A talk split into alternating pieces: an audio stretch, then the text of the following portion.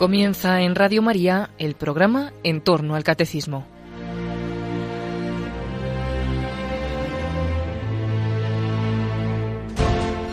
Como complemento a las catequesis sobre el Espíritu Santo que el padre Luis Fernando de Prada está exponiendo en su programa sobre el Catecismo de la Iglesia Católica, les estamos ofreciendo durante varios sábados unas reflexiones grabadas hace algunos años por el padre jesuita Luis María Mendizábal sobre el Espíritu Santo que Cristo nos quiere comunicar a todos.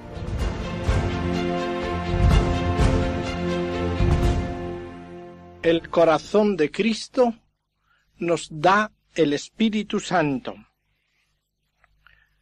Veíamos cómo Jesús anunciaba que Él comunicaría el Espíritu Santo. Yo os lo enviaré de junto al Padre. Vamos a acercarnos con mirada contemplativa y amorosa al momento mismo culminante de la hora de Jesús. En el ambiente del Calvario hay una afirmación de San Juan. Jesús gritó, Tengo sed. Los mejores exegetas actuales ven en esa sed de Jesús ciertamente una sed física, ardiente, pero sobre todo la sed de la realización de su redención, del cumplimiento total de la redención, de la comunicación del Espíritu Santo. Ven en San Juan unida la sed a la comunicación del Espíritu. Jesús tiene pues sed de que se cumpla. Por eso, según otros de los evangelistas, Jesús gritará después, consumatum est, se ha cumplido. En San Juan esa sed suele estar vinculada al Espíritu. La sed de Jesús en la escena de la Samaritana. Sed de que aquella mujer tenga fe en Él, reciba su palabra, que se haga luego en ella espíritu y también el grito de Jesús en la fiesta de los tabernáculos. El que tenga sed, que venga a mí y beba quien cree en mí. San Juan termina la escena del Calvario con esta frase misteriosa, e inclinando la cabeza, entregó el Espíritu. Ese inclinar Jesús la cabeza significa el acto supremo redentor. En San Juan aparece Jesús adelantándose él mismo en la pasión.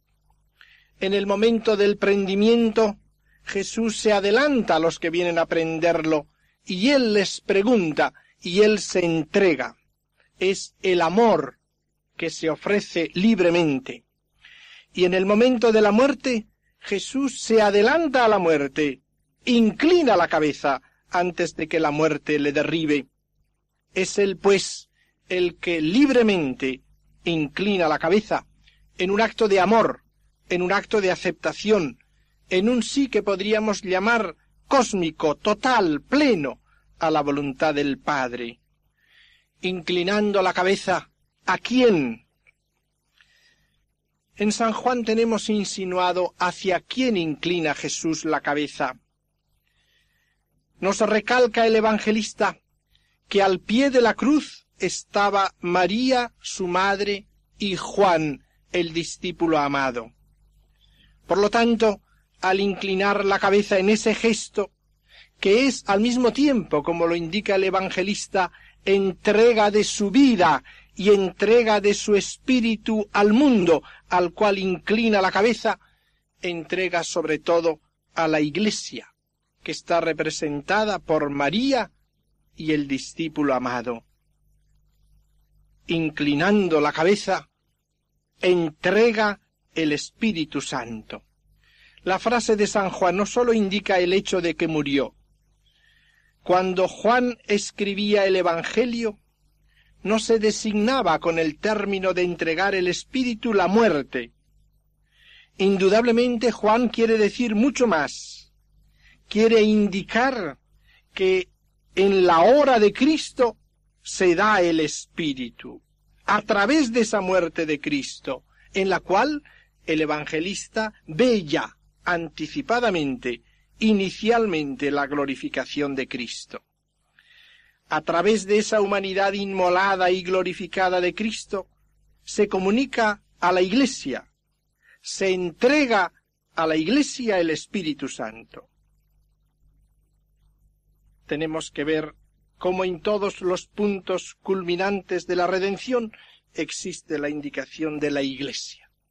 Y en este momento cumbre, el Espíritu Santo se entrega a la Iglesia. Hay otro paso complementario, que es la lanzada que abre el costado de Cristo, en la cual volvemos a ver de nuevo significada la comunicación del Espíritu Santo.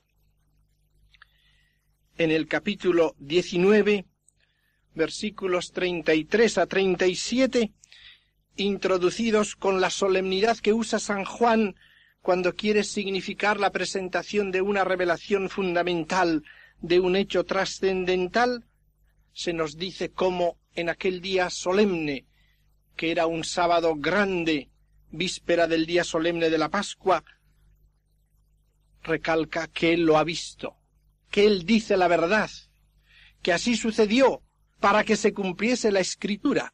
Por lo tanto, que es un suceso salvífico mesiánico fundamental, y describe que un soldado con la lanza abrió el costado de Cristo y anota que al punto salió sangre y agua. Esa sangre y agua simboliza indudablemente la efusión de la vida nueva. Realiza de manera sorprendente la predicción de Jesús la del capítulo séptimo de San Juan, la que había interpretado el evangelista diciendo, según está escrito, de su seno brotarán torrentes de agua viva. Y ve esos torrentes brotando materialmente de la carne inmolada y glorificada, porque Juan a esa carne de Cristo la ve glorificada, con la perspectiva de la resurrección y de la glorificación y ve simbolizada en esa sangre y agua la efusión del Espíritu. En ese paso recalca San Juan la permanencia de la efusión del Espíritu más allá de la muerte de Jesús. No termina con su acción sobre la tierra. Y precisamente a partir de su humanidad inmolada y glorificada, se comunica a los hombres los torrentes del Espíritu de Dios y se le comunica al hombre mediante la economía eclesial y sacramental, significada en segundo plano también por la sangre y el agua. La sangre y el agua indican pues las dos cosas, la efusión del Espíritu y el que se hace a través de la economía eclesial sacramental, bautismo y Eucaristía, pero en unidad, la Iglesia y la vida de la Iglesia, el espíritu que se comunica. El agua que brota es símbolo del espíritu, de la nueva economía, de esa inundación del mundo desde el corazón de Cristo abierto, que cumple lo que había predicho a Ezequiel en el capítulo 47, cuando veía salir del lado oriental del templo aquellas aguas que iban creciendo conforme iban avanzando.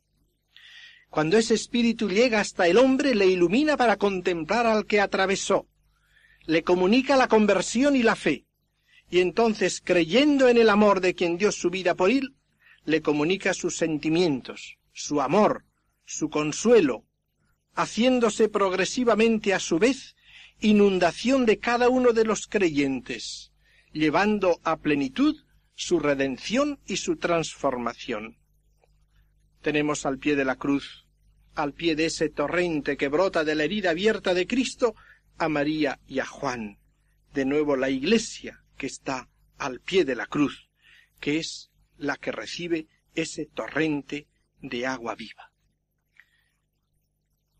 Hagamos una breve referencia a otro paso que inmediatamente presenta San Juan.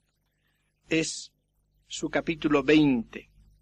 La primera aparición de Jesús resucitado a los discípulos en el cenáculo. Juan, refiriéndose a este momento, recalca que Jesús se puso en medio de ellos, con lo cual nos indica la situación definitiva de Cristo en medio de la Iglesia por su glorificación, que les mostró las manos y el costado, referencia de nuevo a la escena central del Calvario, las manos y el costado abierto, y luego añade, sopló sobre ellos, indicando esa comunicación, ese aliento del resucitado, esa comunicación del Espíritu Santo, mientras les dice explícitamente recibid el Espíritu Santo. De nuevo Cristo comunica el Espíritu a los apóstoles, a la Iglesia. Y llegamos así a Pentecostés. Pentecostés es el momento solemne culminante que sigue y complementa la ascensión de Jesús al cielo. Conviene unir este hecho de Pentecostés a la ascensión del Señor, como lo hace San Pedro en el capítulo segundo de los Hechos de los Apóstoles, llamando esa especie de Pentecostés intratrinitario misterioso, que es la explicación de lo que está sucediendo en aquel momento sobre aquella multitud que ha sentido venir sobre ella el Espíritu Santo. Dice San Pedro en aquel discurso, a este Jesús resucitó Dios, de lo cual todos nosotros somos testigos.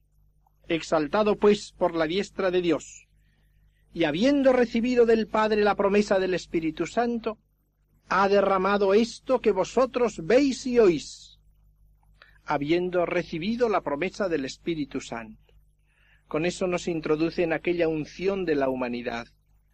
El momento de lo que llamaríamos la divinización de esa humanidad. La unción realizada por la comunicación plena, absoluta, transformante del Espíritu Santo. Ese momento maravilloso que luego se realiza derramando esto que vosotros veis y oís. Esto es fruto. Es pues la unidad entre la ascensión y Pentecostés en la glorificación del Señor. Y de nuevo ese Pentecostés viene sobre la Iglesia, sobre los apóstoles con María, como también en el Calvario estaba María con Juan, y sobre todos ellos desciende, y ya queda en la Iglesia.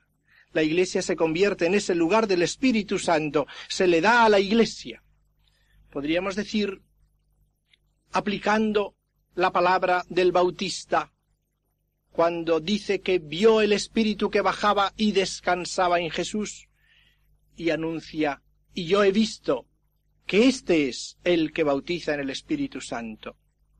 Podríamos justamente también, contemplando el momento de Pentecostés y la iglesia sobre la cual baja el Espíritu y descansa sobre ella, podríamos también nosotros testimoniar como el Bautista, y hemos visto que esta es la que bautiza en el Espíritu Santo. La Iglesia tiene ya al Espíritu Santo. Se convierte en el lugar privilegiado del Espíritu Santo que se le ha dado. Toda esta visión de Cristo glorificado, de Cristo inmolado glorioso, que está comunicando continuamente a la Iglesia y a los miembros de la Iglesia su espíritu en don perpetuo, en don estable, lo vemos expresada en el Apocalipsis capítulo 22. Sabemos que el Apocalipsis es como la teología de la historia, de la vida de cada uno de nosotros, como la dimensión trascendente de la vida del hombre y de la vida de la Iglesia. Y en ese capítulo 22 aparece el Cordero junto al trono de Dios como inmolado. Es Cristo inmolado glorioso, y del trono de Dios y del Cordero, como inmolado glorioso, brota el torrente que transforma la ciudad, que hace del desierto un paraíso. Es la efusión continua del Espíritu al mundo, que viene precisamente y brota de la humanidad inmolada y glorificada de Cristo, de ese Cristo que ha sido asumido en la vida trinitaria. Ahí tenemos la verdad fundamental que San Juan quiere recalcar a través de todos estos pasos. La verdad fundamental es esta, que de la carne inmolada y glorificada de Cristo se expande sobre los hombres el Espíritu de Dios. Mejor quizás todavía. Decíamos que del corazón de Cristo se nos comunica el Espíritu Santo, porque, como indicábamos, esa comunicación no es a manera de una acción exterior, sino es amando como comunica el Espíritu Santo. Como procede del Padre y del Hijo por amor, así también se comunica al hombre del Padre y del Hijo y de la humanidad de Cristo que ha sido asumida, que esta es la obra maravillosa de Dios. La humanidad misma de Cristo es asumida como coprincipio de la comunicación al mundo del Espíritu Santo, como coprincipio de amor, que amando, alentando con su corazón humano, da el Espíritu para que con él alentemos y amemos. Como dice Jesús en la oración sacerdotal, para que el amor con que me amaste esté en ellos y yo en ellos.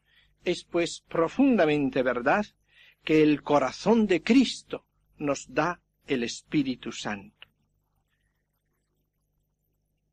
Cristo envía así el Espíritu como lo había prometido de junto al Padre.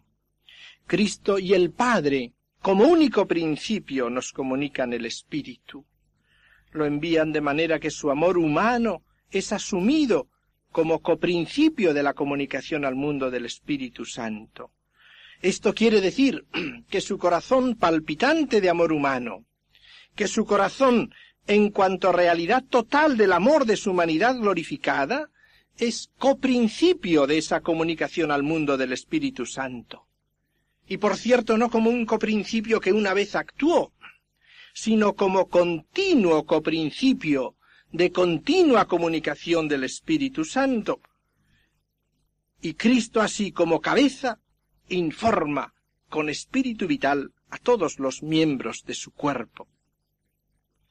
Pero esa donación del Espíritu que Cristo realiza en Pentecostés no se da simplemente a cada uno como directamente, aisladamente, sino Cristo infunde el Espíritu en la Iglesia. El Espíritu se da a la Iglesia, se confía a los apóstoles para que la Iglesia lo comunique, para que nosotros seamos también instrumentos de comunicación del Espíritu el orden establecido es que a través de los hombres poseídos por el Espíritu, el Espíritu se comunique a los demás. También nosotros, cristianos, somos ungidos por el Espíritu. El Espíritu desciende y descansa sobre nosotros. Y al llenarnos nosotros de Espíritu, de esa manera misteriosa para nosotros incomprensible, nos hacemos también en nuestro grado coprincipios de la comunicación del Espíritu Santo. Es un misterio. Trataremos de entrar un poco en él. El Espíritu lo realiza en nosotros. Pero coprincipios instrumentales, derivados, pero coprincipios de la comunicación del Espíritu a la humanidad. De ahí nuestra enorme responsabilidad de comunicar el Espíritu, de ser comunicadores de Espíritu Santo, y de ahí también que el mundo deseoso de espíritu nos lo pida a nosotros, lo pida a la Iglesia, lo pida a cada uno de los que creemos en él. Aquel grupo de gentiles que sentía sed de ver a Cristo, de entrar en contacto con Cristo, se acercaron a los apóstoles, diciéndoles, queremos ver a Jesús. Podemos ver en ese deseo el deseo de la humanidad entera, que escuchamos todos. En la inquietud del mundo está la sed de Dios, la sed del Espíritu Santo. Él va preparando los corazones de los hombres de muchas maneras, sobre todo haciéndolos conscientes de sus insuficiencias, de sus vacíos. Y entonces ese mundo se dirige a nosotros pidiéndonos el Espíritu. Impresiona ese gesto con que el mundo reclama algo de la Iglesia, como aquel grupo lo reclamaba de los apóstoles. Se dirige a la Iglesia con un deseo que puede desilusionarnos, porque parece que pide más de las capacidades de la Iglesia. Y sin embargo, el Espíritu quiere bajar a este mundo por medio de la Iglesia. Y para ello tenemos que ser conscientes de que lo quiere hacer a través de nosotros. Nos hallamos, pues, en una nueva época, en una nueva economía. El Espíritu Santo se nos ha dado. ¿Qué significa ese don? Ese dar, como ya sugeríamos, tiene un doble extremo, el que da y el que recibe.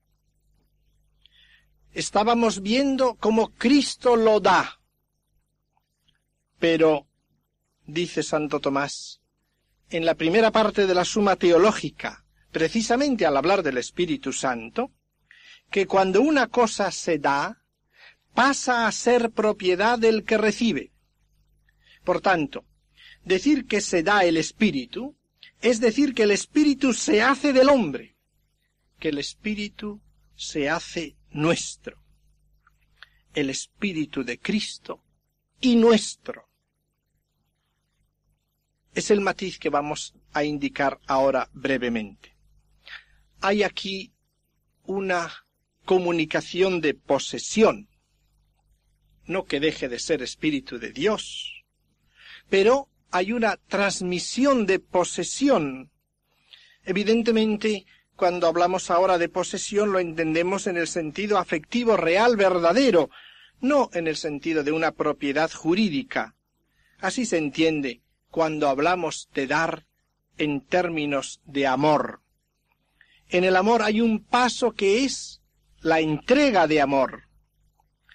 Y la entrega de amor hace que el que se entrega amando se haga posesión del amado. San Juan de la Cruz, en la estrofa tercera de la llama de amor viva, refiere cómo Dios al alma, en un momento de elevación espiritual, le dice con rostro lleno de gracias y con gran alegría del alma, soy tuyo y para ti, y me alegro de ser lo que soy, para ser tuyo y para darme a ti. Esta es la realidad espiritual, ese soy tuyo y en el orden del amor se entiende ser tuyo, no como simple propiedad jurídica, que la cosa va por otro camino, pero ese ser tuyo es real. Se hacen los dos una unidad verdadera. Y este es el primer efecto del don del Espíritu a la Iglesia y al cristiano, el más radical, el nuevo, del que hablan tanto ya los profetas, el que Jesús mismo había prometido, os daré el Espíritu, y os daré para que esté en vosotros, dentro de vosotros. El primer efecto, pues, del don de Jesús en Pentecostés es que ya el Espíritu es Espíritu de la Iglesia, es Espíritu del cristiano, es posesión amorosa y descanso unitivo radical. En las predicciones de Jesús hay unos matices que debemos tener siempre presentes. unas indicaciones que pueden parecer un tanto sutiles y no lo son. Por ejemplo, dice Jesús en el capítulo 14, el mundo no puede ver al Espíritu Santo. En cambio vosotros lo conocéis y le habéis visto. Y lo conocéis porque permanece junto a vosotros y estará en vosotros. Cuando se analiza con calma este pasaje, vemos unos matices interesantes. Primero se habla en presente, lo conocéis ya, lo habéis visto en el pasado. Y luego se añade en futuro, estará en vosotros. La explicación más probable de este paso, manteniendo con precisión el valor de cada uno de los términos, parece ser la siguiente. Jesús quiere decirles a los discípulos que el mundo no puede ver al Espíritu Santo, no lo puede recibir porque no lo ha reconocido en él, en la acción de Jesús. Y como no lo ha reconocido y no cree en Jesús, no va a recibir el Espíritu Santo. En cambio vosotros sí los, lo habéis visto, lo conocéis, lo habéis visto en Cristo, lo habéis visto en las acciones de Jesús, lo conocéis, está a vuestro lado en la persona de Jesús, en la acción de Jesús, en la obra de Jesús, permanece junto a vosotros.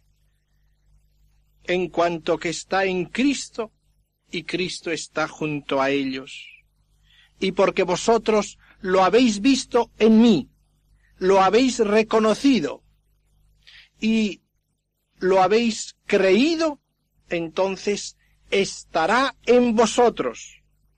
Este será el don futuro del Espíritu, cuando ya no simplemente estará junto a ellos, sino dentro de ellos, y permanecerá en vosotros para siempre.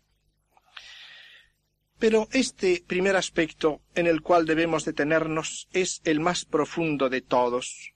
Lo más importante del don del Espíritu es que Él se da. Estará en vosotros. Es decir, estará vivificándoos interiormente y estando en nosotros actuará también en ayuda nuestra en transformación nuestra, nos ayudará con su fuerza, lo que en el lenguaje del sermón de la cena se expresa con la palabra estará con vosotros.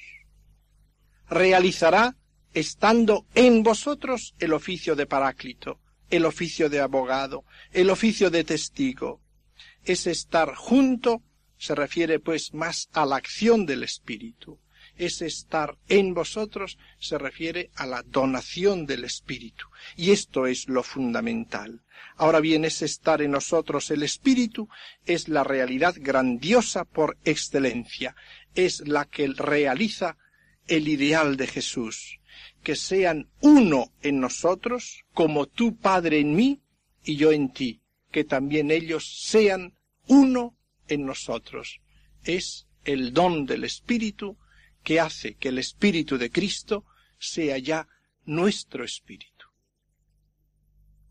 El corazón de Cristo nos comunica el Espíritu Santo. El texto básico fundamental aparece en el capítulo séptimo del Evangelio de San Juan.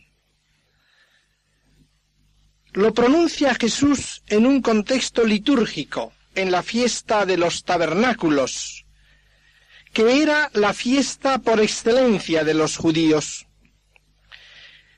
En ella se conmemoraban hechos pasados, particularmente los milagros de Dios en el desierto, y en especial el agua que había brotado de la roca. Al mismo tiempo tenía un sentido profético. Anunciaba lo que había de venir, a saber, la efusión de esa agua nueva. En esa fiesta litúrgica, pues, miraban los judíos hacia atrás y hacia adelante. Pues bien, el último día, el más solemne de aquellas fiestas, Jesús, puesto en pie, gritaba. La palabra gritó indica una proclamación solemne, indica un contexto de revelación, que se trata de una manifestación mesiánica. Jesús gritaba puesto de pie, el que tenga sed, que venga a mí, y beba el que cree en mí. Como está escrito, de su seno brotarán torrentes de agua viva. Y el evangelista añade, esto lo decía a propósito del Espíritu que habían de recibir los que creyeran en él. Y concluye, porque todavía no había Espíritu, ya que Jesús no había sido glorificado. ¿A qué se refiere esa cita, como está escrito, de su seno brotarán torrentes de agua viva? Probablemente es una referencia al capítulo 47 de Ezequiel, el agua que brota del lado oriental del templo y que va creciendo y va haciéndose un río caudaloso, combinado sobre todo con el capítulo 14 de Zacarías. Por esta línea nos encontramos con el tema del agua escatológica que brotará de la roca del templo. Está unida en el futuro a la imagen del pasado del agua que brotó de la roca en el desierto. Todo esto se hacía comprensible por el ambiente litúrgico de la solemnidad. De su seno brotarán torrentes de agua viva. La palabra griega que aquí se emplea es koilía. Literalmente significa concavidad también significa vientre, útero.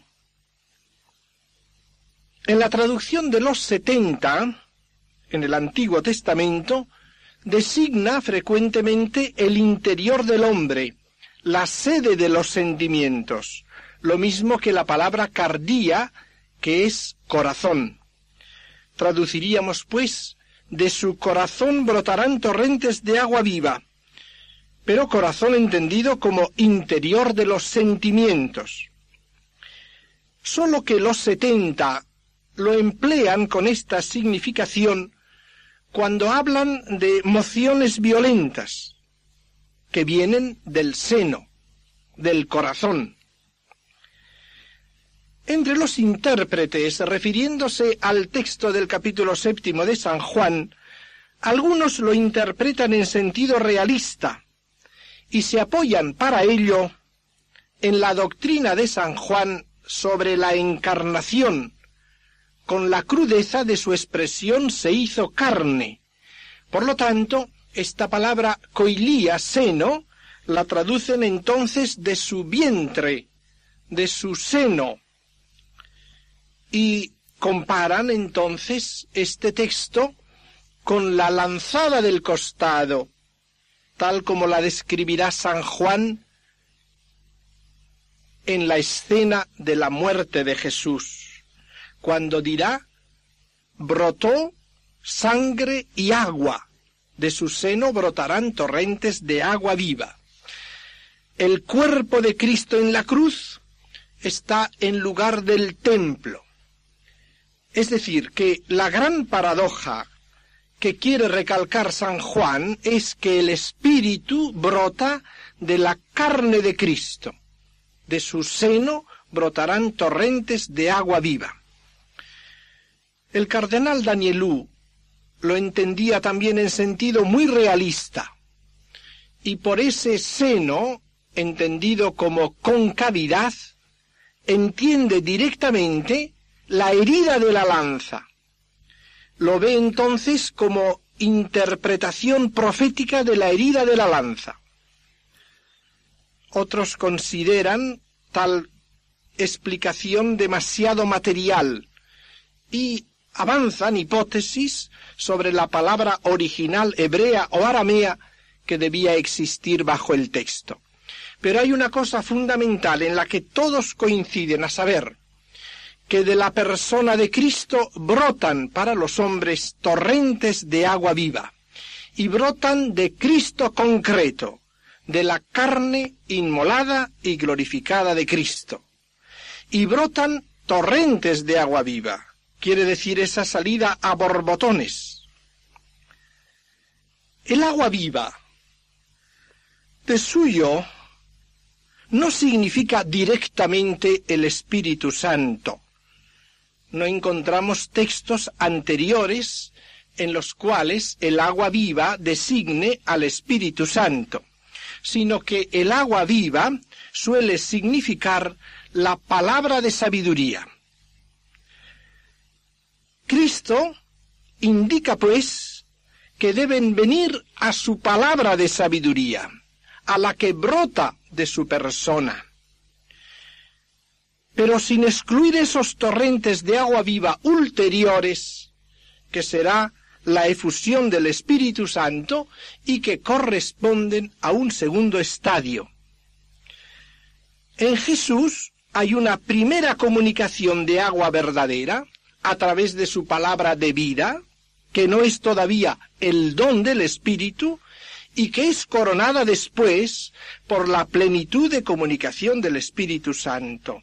Y entonces es cuando se realiza plenamente la palabra de Jesús.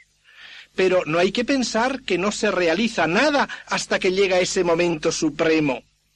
Hay una preparación, hay un comienzo de comunicación. En este pasaje hay un progreso. Juan vincula ese segundo estadio del don del Espíritu, cuando dice no había Espíritu, porque Jesús no había sido glorificado, a la glorificación de Cristo.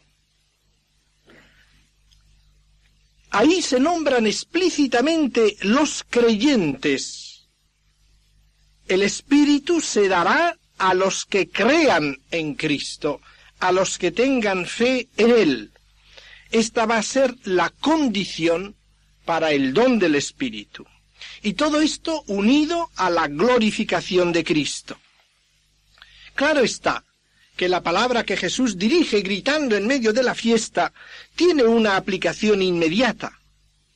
Si Jesús grita, quien tenga sed, que venga a mí, y beba el que cree en mí, esto no se refiere únicamente a algo que sucederá dentro de un año o de dos años. Por lo tanto, habla también de acercarse a su palabra. Pero la plenitud de lo que quiere decir Jesús se va a realizar cuando Cristo sea glorificado. Los dones mesiánicos no hay que proyectarlos totalmente y únicamente en el futuro, sino que tienen una realización ya presente imperfecta, parcial, que preludia la plenitud futura. Y aquí llegamos a esa frase misteriosa. No había espíritu porque Cristo no había sido glorificado. Claro está que había espíritu en sentido teórico, en sentido de comunicación imperfecta, Existía naturalmente la persona del Espíritu Santo, incluso se comunicaba en un cierto grado. Se nos dice expresamente que las palabras de Jesús eran espíritu y vida. Se nos dice también que estaba junto a los discípulos que habían creído en él, pero la experiencia del Espíritu era todavía implícita, rudimentaria, llena de imperfecciones, no era la posesión del Espíritu, el don del Espíritu, esa condición nueva, fruto pleno de la redención de Cristo, de la reconciliación con el Padre. La plenitud de fe y conocimiento supone la glorificación de Jesús. Es lo que dirá él mismo en el capítulo 14 del Evangelio entonces conoceréis que estoy en mi Padre y vosotros en mí y yo en vosotros. ¿Cuándo se va a realizar ese don del Espíritu, esa glorificación? Se refiere sin duda a la hora de Jesús, la hora de su muerte, resurrección y ascensión, esa hora en que el Hijo del Hombre será glorificado. El don del Espíritu está unido a esa hora. Ahí tenemos dos referencias de las cuales tenemos que arrancar. Pero antes de llegar a esos pasos en los cuales se va a realizar la glorificación de Cristo y el don del Espíritu, vamos a detenernos en algunas frases en que Jesús prepara a los discípulos para ese don del Espíritu y les ilumina con su palabra. Es el discurso de la última cena. En ese discurso riquísimo, en que tanto se ocupa de presentar al Espíritu Santo, puede llamar la atención esa dedicación tan amplia al tema del Espíritu Santo. En realidad es lo que corresponde a ese momento, puesto que Jesús está presentando la nueva economía, la nueva alianza, que fundamentalmente consiste en la comunicación del Espíritu Santo, y es de una riqueza inmensa. Vamos a detenernos en este aspecto de la comunicación del Espíritu Santo prometida y preparada por Jesús. Y en toda comunicación hay dos puntos, el punto de partida y el término. Es el que comunica y la cosa comunicada en el hecho de la comunicación. Y aquí tenemos el paso de esas dos expresiones que hemos escogido como título de nuestras lecciones. El Espíritu de Cristo, dado y comunicado por Cristo, que se hace Espíritu nuestro. Pero vamos a detenernos en este primer aspecto. Es el corazón de Cristo el que va a aparecer comunicándonos el Espíritu. Venimos a esas confidencias de Jesús. Debemos escucharlas con sencillez de corazón, pero con penetración de espíritu. Encontramos algunos textos de particular riqueza de contenido. El primero en el capítulo 14 de San Juan, versículo 16. Es la primera promesa que hace Jesús. El Paráclito, que el Padre enviará en mi nombre, os enseñará todo y os recordará lo que yo os he dicho. Aquí aparece el Paráclito, el Espíritu Santo, mandado por el Padre, que es la fuente única y total de la vida divina y por tanto también de todos sus dones al ser creado. En el capítulo 15 dirá más explícitamente todavía el Paráclito que procede del Padre. De esta manera nos introduce en una distinción inequívoca sobre el orden de relación entre el Padre y el Espíritu. Es una distinción que a nosotros nos sobrepasa, que desconcierta nuestra lógica, pero que nos muestra la perfecta unidad de la riqueza divina. Nos manifiesta al mismo tiempo que el único modo, el modo maravilloso de entrar en comunión plena y real con el Padre, es el de acoger su don, aceptando el dejarse agarrar y envolver en la aventura misteriosa de la vida interior de Dios el Padre pues lo enviará. Pero añade, en mi nombre. Esta palabra en mi nombre tiene diversas interpretaciones. Las más importantes podrían ser estas. En mi nombre, por mi intercesión. En mi nombre, por mi persona, por mi acción. Ya así interpretado, es de un contenido sorprendente. Nuestro asombro se hace grande al ver que ese hermano nuestro, participante de nuestra misma naturaleza humana, puede decir que la efusión del Espíritu se hace en nombre suyo, como diciendo, por mi intercesión, diríamos casi por mi autoridad. El Padre lo enviará en mi nombre. En este sentido, aparece Jesús como un hombre que tiene un ascendente único, inimaginable ante el Padre, de tal manera que puede pedir y obtener la mayor de las donaciones del Padre. Y se comienza a entender cómo ese Espíritu Santo se debe llamar también Espíritu de Cristo. Pero quizás la interpretación más probable sea la que ve en ese en mi nombre un doble aspecto característico de San Juan cuando utiliza este término, que es revelación y comunión. Es decir, en mi unión con el Padre, indicando implícitamente que procede del Padre y de Cristo. El Padre enviará en mi nombre conocimiento y comunión revelación y unión. Indicaría entonces esta frase que en esa comunión de Cristo con el Padre es como el Padre envía el Espíritu Santo. De todas maneras, estas palabras nos hacen penetrar en el mundo inefable del amor y sabiduría de Dios y nos preparan a la siguiente revelación que Jesús va a hacer en el capítulo 15 del Evangelio de San Juan. Dice Jesús, cuando venga el Paráclito, que yo os enviaré de junto al Padre, el Espíritu de verdad que procede del Padre, Él dará testimonio de mí.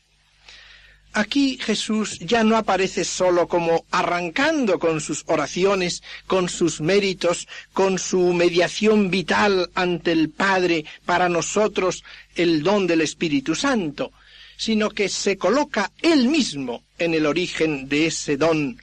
Yo os lo enviaré de junto al Padre, indicando al mismo tiempo en ese junto al Padre la ascensión del Señor a la diestra del Padre.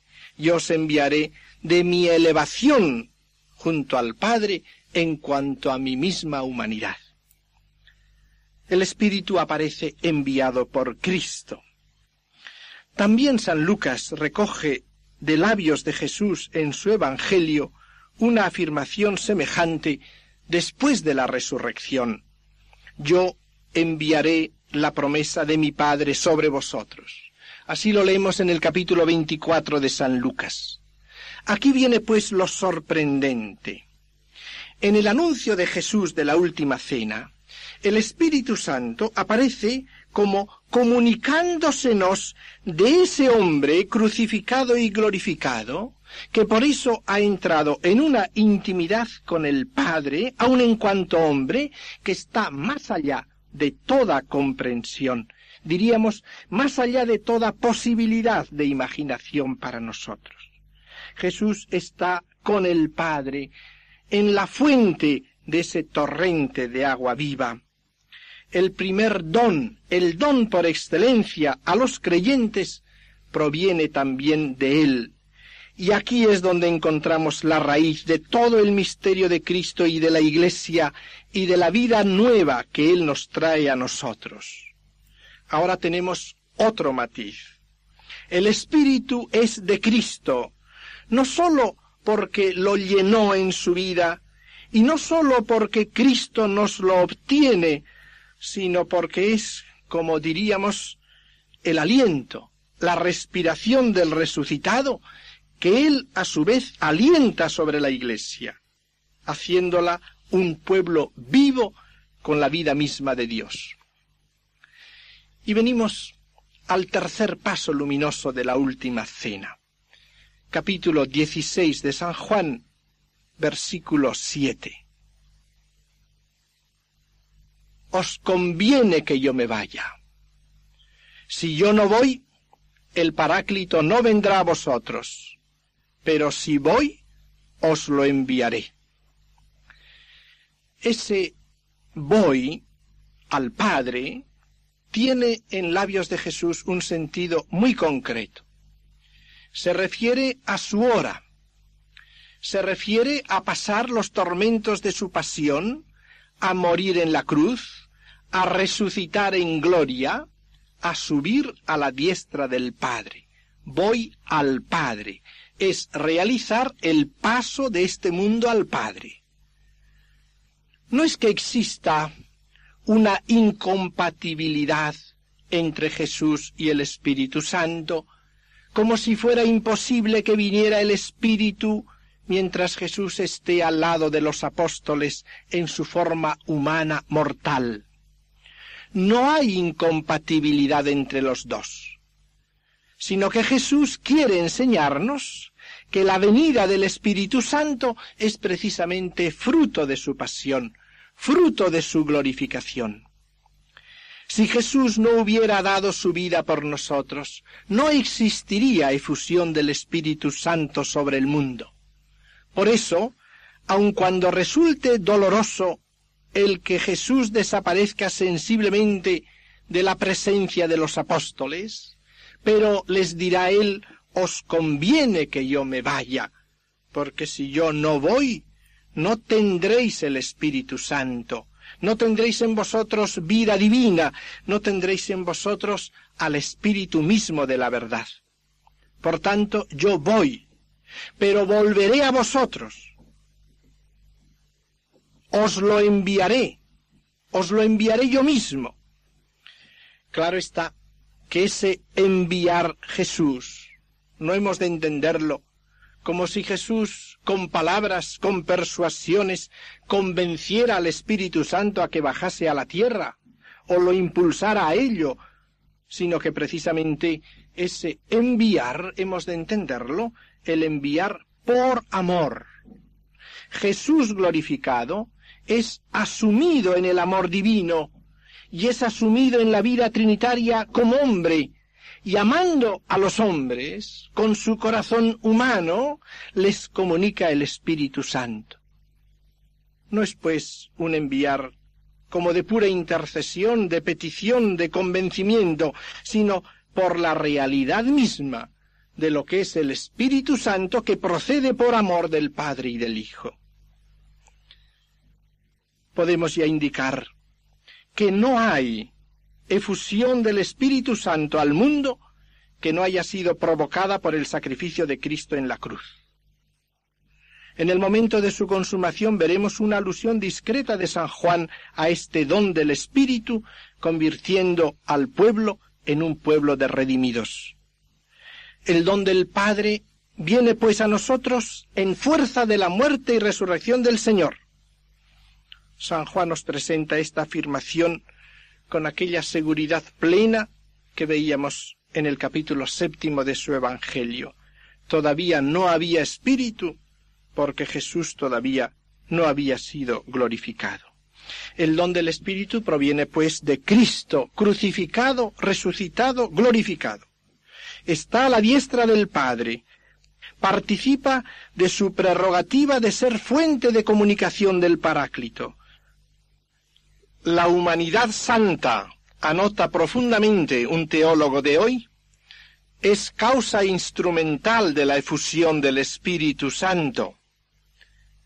El Paráclito procede eternamente del amor increado del Hijo.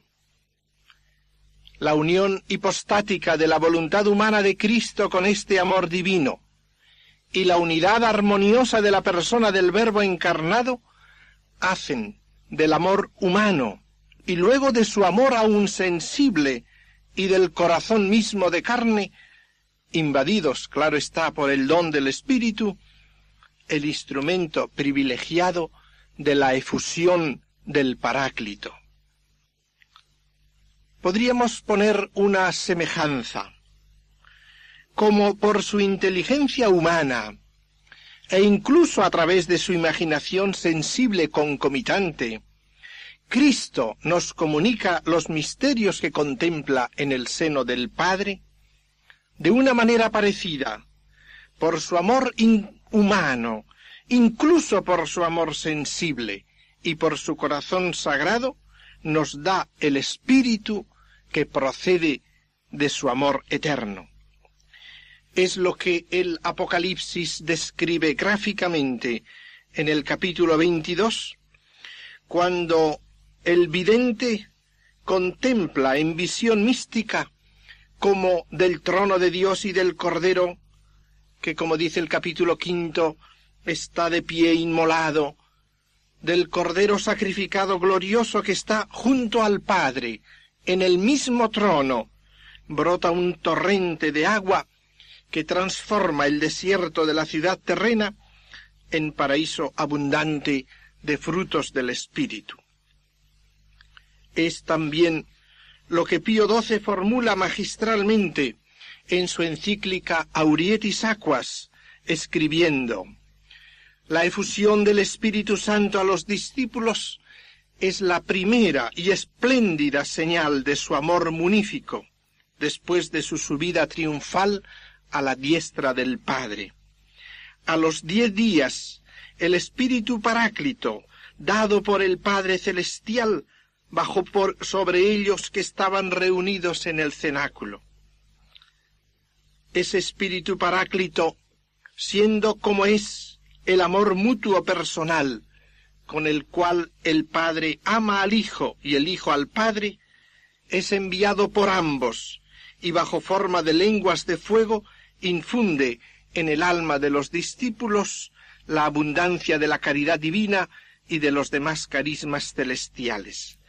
Esta infusión de la caridad divina brotó también del corazón de nuestro Salvador, en el cual están encerrados todos los tesoros de la sabiduría y de la ciencia. Esta caridad, concluye Pío XII, es por tanto don del corazón de Jesús y de su Espíritu. Toda contemplación del Espíritu Santo es trinitaria y en San Juan es cristológica, y no puede haber meditación sobre el Espíritu Santo que no sea al mismo tiempo meditación sobre la muerte salvífica de Jesús y sobre el gozo pascual. Y no hay amor al Espíritu que no sea al mismo tiempo amor al que ha derramado su sangre por nosotros, con cuyas heridas hemos sido curados.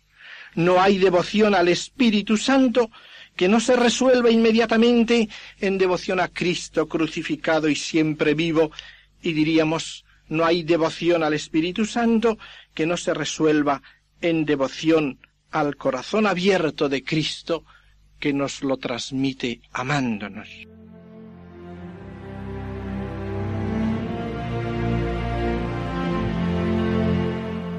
Finaliza en Radio María el programa en torno al catecismo para complementar las catequesis sobre el Espíritu Santo que el padre Luis Fernando de Prada está exponiendo en su programa sobre el catecismo de la Iglesia Católica. Les estamos ofreciendo en varios sábados unas reflexiones grabadas hace algunos años por el padre jesuita Luis María Mendizábal sobre el Espíritu Santo. Pueden pedir estas reflexiones en el 902-500-518 o accediendo a la página web de Radio María www.radiomaria.es.